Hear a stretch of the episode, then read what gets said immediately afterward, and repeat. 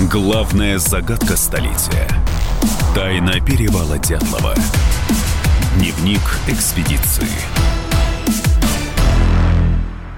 Итак, здравствуйте, дорогие друзья, журналисты «Комсомольской правды». Вместе с ними Андрей Малахов со своей программой «Прямой эфир», ну, на, которая на «Россия-1» выходит, отправились на перевал Дятлова. И вместе с ними на место трагедии поехали даже сотрудники прокуратуры. Ну, собственно, ради них-то все и было сделано. Уникальная совместная экспедиция повторяет маршрут, погибший в 1959 году группы Дятлова и воссоздает случившееся в мельчайших деталях. Это чистая правда. Зачем? Чтобы докопаться до истины. И вот сегодня пятый день этой экспедиции. Базовый лагерь был разбит под тем самым перевалом в верховьях реки Ауспи. А, с нами на связи должны были бы быть участники экспедиции, но, к сожалению, сейчас там связи нет. Но у нас в студии Наталья Варсегова, журналист «Комсомольской правды». Участник этой самой экспедиции, она первая, кто вернулся. Наташа, здравствуй. Здравствуйте. А, в, давай в целом пока, а, как все прошло? Ну, э, Сделали вот, ли все, а, что планировали? Смотрите, как бы вопрос, да, почему я вернулась, остальные участники не вернулись? Да, все нормально, да. с ними все хорошо. Вот, с ними да. все хорошо. Дело в том, что мое участие в экспедиции было отдельно от, снегоход... от наших снегоходчиков. Э, я сопровождала в поездке Андрея Малахова, угу. который прилетал на перевал на вертолете. И вот, собственно, я с ним туда прилетела и с ним же улетела. Это все происходило. Вчера буквально мы были на перевале, и вчера мы видели, как э, вообще, что там происходит. А, вот, ну, собственно, основные события все разворачивались там именно вчера. А, поставили мы вчера палатку, установили на склоне. А, причем место, где мы устанавливали палатку, для нас специально вычислили исследователи, которые очень глубоко угу. разбираются в теме, такие очень люди образованные, толковые, знающие. Они сравнили фотографии поисков 59 года с, с нынешним рельефом и вот э, довольно точно определили, то есть вот полное совпадение по фотографиям, вот место, есть... где стоял стояла палатка. Я здесь отмечу, точно такую же палатку? Мы ставили точно такую же палатку. Ровно в том же месте? Да, в том же месте. А с, ставили ее с помощью вот даже старых лыж. Мы туда угу. даже старые лыжи вот того образца 50-х годов привезли, и палки бамбуковые. Ну, в общем, это все можно будет увидеть на видео, когда мы это все опубликуем. А, что еще? Значит, поставили палатку, и здесь же э, вот э, участник экспедиции, гляциолог Поповнин Виктор Владимирович, он а Поповнин, э, а глицолог – это человек, который изучает снег, состояние снега, состояние льда и так далее. И вот он с щупом замерил глубину снега. Угу. Так вот, глубина снега в этом месте 156 сантиметров. Полтора метра? Ну, я, вот мой рост 160 сантиметров. У меня жена 156, я прекрасно ну, представляю. Это практически в, в мой рост. Понятно, что дятловцы не могли а, расчищать палатку, а мы расчищали ее также, площадку под палатку, так же, как делали, делали это дятловцы. Мы видели на фотографиях, да, на фотографиях угу. есть с пленок 59 -го года, как они это делали. Вот, понятно, что до камней никто эту площадку не расчищал, это невозможно, там можно полдня дня тогда копать. Расчистили насколько могли, и вот уже поставили эту палатку.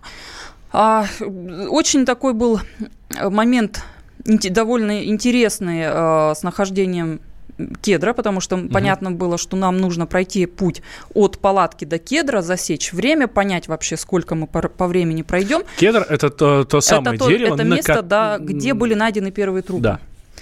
А, и вот тут, надо сказать, такая получилась неожиданная ситуация, потому что Кедр отправилась искать я в сопровождении э, двух э, людей на снегоходах и еще одного участника экспедиции, Рамиля Фарзудинова. И, надо сказать, мы потерялись. Вот тут такая была ситуация очень... Даже, ну, потому что я сейчас жду, да, наверное, потому что это была ночь, метель и... Э, Но мы не шли ночь, нет, мы шли днем, ночью никто рисковать не будет. Я вообще хочу сказать, что мы туда вчера приехали в погоду, она, конечно, была летная для вертолета, но для человека, по крайней мере для меня, она показалась довольно скверной, uh-huh. потому что ветер, очень сильный ветер на перевале, он там всегда дует, но вчера вот он такой был хорошей силы, мы даже не стали коптер запускать, потому что побоялись, что его uh-huh. просто унесет. И в итоге мы прошли, то есть вот довольно долго мы пытались найти кедр, причем я так и не поняла, каким образом мы заблудились вообще вот в трех соснах.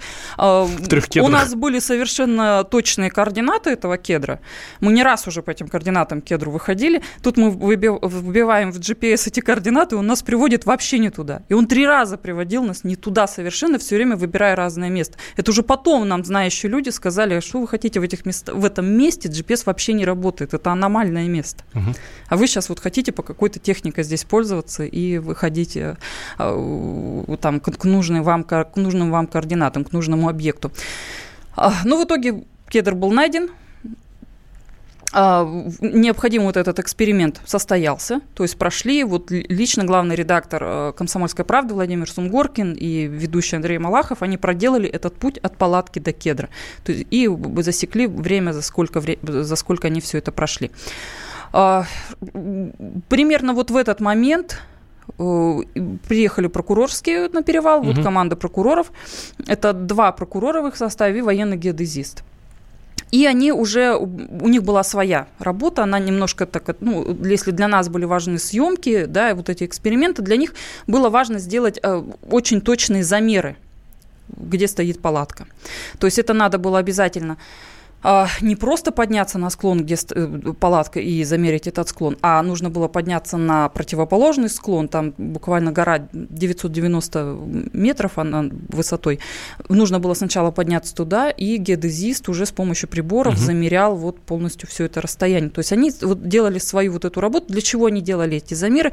Им нужно было обязательно а, им нужны эти замеры для того, чтобы создать 3D-модель а, перевала. И уже потом с помощью этой 3D-модели э, попробовать спрогнозировать различные версии произошедшего. Ну, понятно, что там криминал не спрогнозируешь, речь идет именно о погодных угу. каких-то вещах, ураган, сход снежной доски и так далее. Вот. И еще такой был неожиданный достаточно момент – вот в их работе. Дело в том, что их координаты места палатки, они немножко отличаются даже не немножко, а на целых 100 метров отличаются от тех координат, где мы ставили палатку. И поэтому здесь вот, да, мы тоже пока не очень понимаем, какая, какие действительно из координат правильные, и, наверное, будем вот как бы это выяснять. Почему я на этом акцентирую внимание? Потому что на самом деле от местоположения палатки очень многое зависит. То есть, например, могла ли конкретно вот в этом месте сойти снежная доска на палатку, как вот гласит одна из популярных версий трагедии перевала. Или, или допустим, она не могла сойти, да, то есть вот и поэтому здесь очень важно определить точное место палатки. От этого зависит выяснение причины гибели. А, версия с а, радиацией, что якобы был какой-то, то ли там какие-то испытания, то ли еще что-то, что была, найдена радиация. Насколько я знаю, а, мы тоже проверим эту версию. А как мы ее проверим? Взяли спил березы, а, которые там... Ну, подождите, там хорошо, но мы взяли спил березы. Мы проверим, есть ли там радиоактивные вещества. Но мы же не сможем сказать, что были какие-то испытания на основе этого спила. Ну, то есть это довольно сложная вещь. Да? Это, это все-таки должны быть архивы и документы, на мой взгляд.